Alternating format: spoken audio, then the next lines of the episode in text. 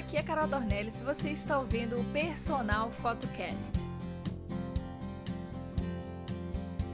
Esse é o nosso terceiro episódio e mais uma vez agradeço pela sua audiência.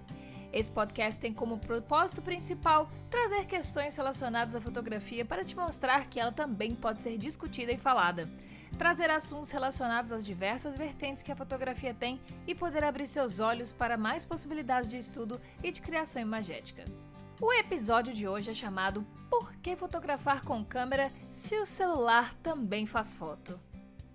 Bom, eu como fotógrafa e professora, claro que quero ver você usando a câmera e aprendendo a usar todos os recursos dela, descobrir as técnicas, o vocabulário e as possibilidades inesgotáveis de criação. Porém, como eu sou suspeita para falar, então eu trouxe aqui alguns motivos para que você entenda por que você deveria ir para o lado que parece mais trabalhoso ou até parece mais caro. Se o tamanho da câmera é o problema que hoje te impede de sair para fotografar, Pode cortar essa desculpa da sua lista, pois atualmente existem excelentes câmeras com tamanhos menores. Existem câmeras compactas com componentes semelhantes a uma DSLR, em formato portátil.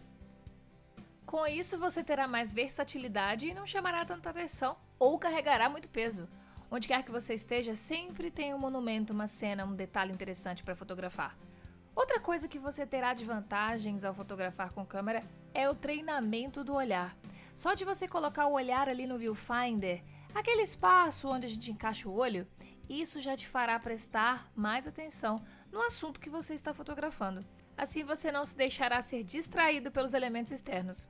Sua concentração aumenta e com isso seu olhar se torna mais apurado no aspecto composição.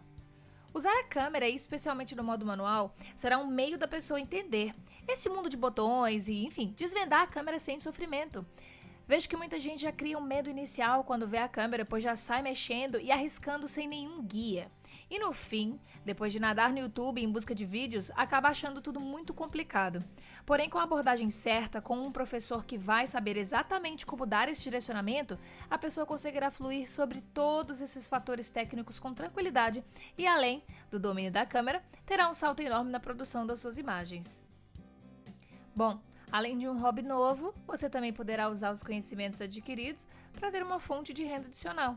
Há diversas vertentes que você poderá atuar e, identificando o segmento que irá te trazer satisfação, você poderá aprimorar as técnicas e se dedicar como uma nova profissão. E não pense que eu estou falando aqui apenas de fotografar gestantes, bebês, 15 anos ou casamento. Na fotografia, você pode ser um fotógrafo de retratos, por exemplo, podendo adotar um estilo próprio, tanto na produção do ensaio quanto na pós-produção. Pode trabalhar em locais externos ou ter seu próprio estúdio. Você pode juntar um assunto que gostar e unir a fotografia, como é o caso da fotografia de moda. Quem acompanha as tendências terá grande facilidade em expressá-las por meio das fotos dos editoriais e dos desfiles. Inclusive, nesse meio, você poderá trabalhar com grandes marcas e nomes. Se você tem uma personalidade mais curiosa, você vai se dar super bem com fotografia jornalística, por exemplo. Pense que você poderá registrar os maiores acontecimentos do país e do mundo, além de ter o seu único e particular registro da história. Para quem não sabe, eu descobri a fotografia na faculdade de comunicação. Após o quarto período, a gente poderia ou escolher publicidade e propaganda ou jornalismo. Porém, nessa época eu conheci a fotografia e quis ir para o lado acadêmico. Larguei tudo e fui fazer a graduação pura em fotografia e já emendei com a fotografia contemporânea na pós-graduação. Olha, vai por mim.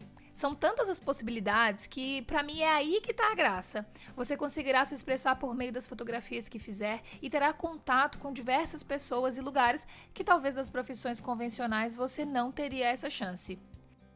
Por último, trago outra situação onde a câmera será sua aliada. Caso você seja um empreendedor e queira fazer fotos profissionais de seus produtos e serviços, você terá resultados muito bons usando uma câmera. Eu sei que o celular tem resoluções cada vez melhores, mas você também precisará ter uma condição de luz boa.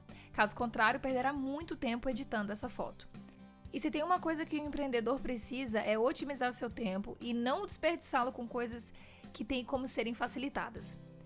Caso você planeje fazer um catálogo dos seus produtos, divulgar em sites ou fazer campanhas de divulgação em jornais, revistas, banners ou outdoors, ficará bem mais difícil conseguir isso com as fotos tiradas do celular.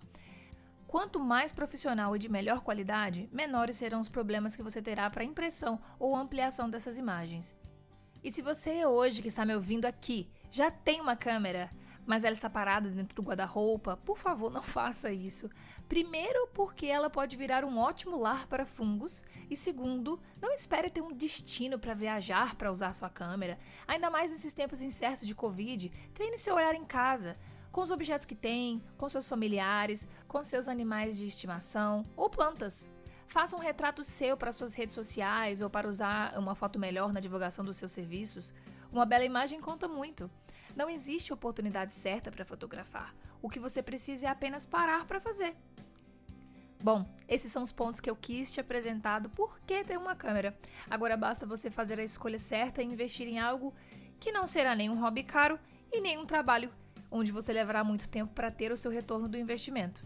A câmera fotográfica traz um mundo de possibilidades, basta você estar aberto para conhecê-los.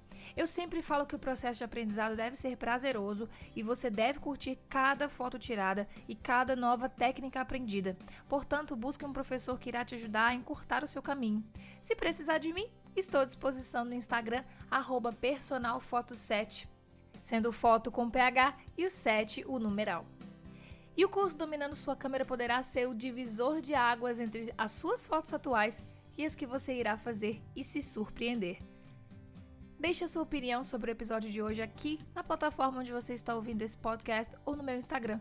Já aproveito e te convido a acompanhar por lá os nossos aulões todas as quartas. Espero contar com você aqui na próxima semana estou aberta a sugestões de temas e quem sabe, né, chamar alguns convidados para a gente poder bater um papo.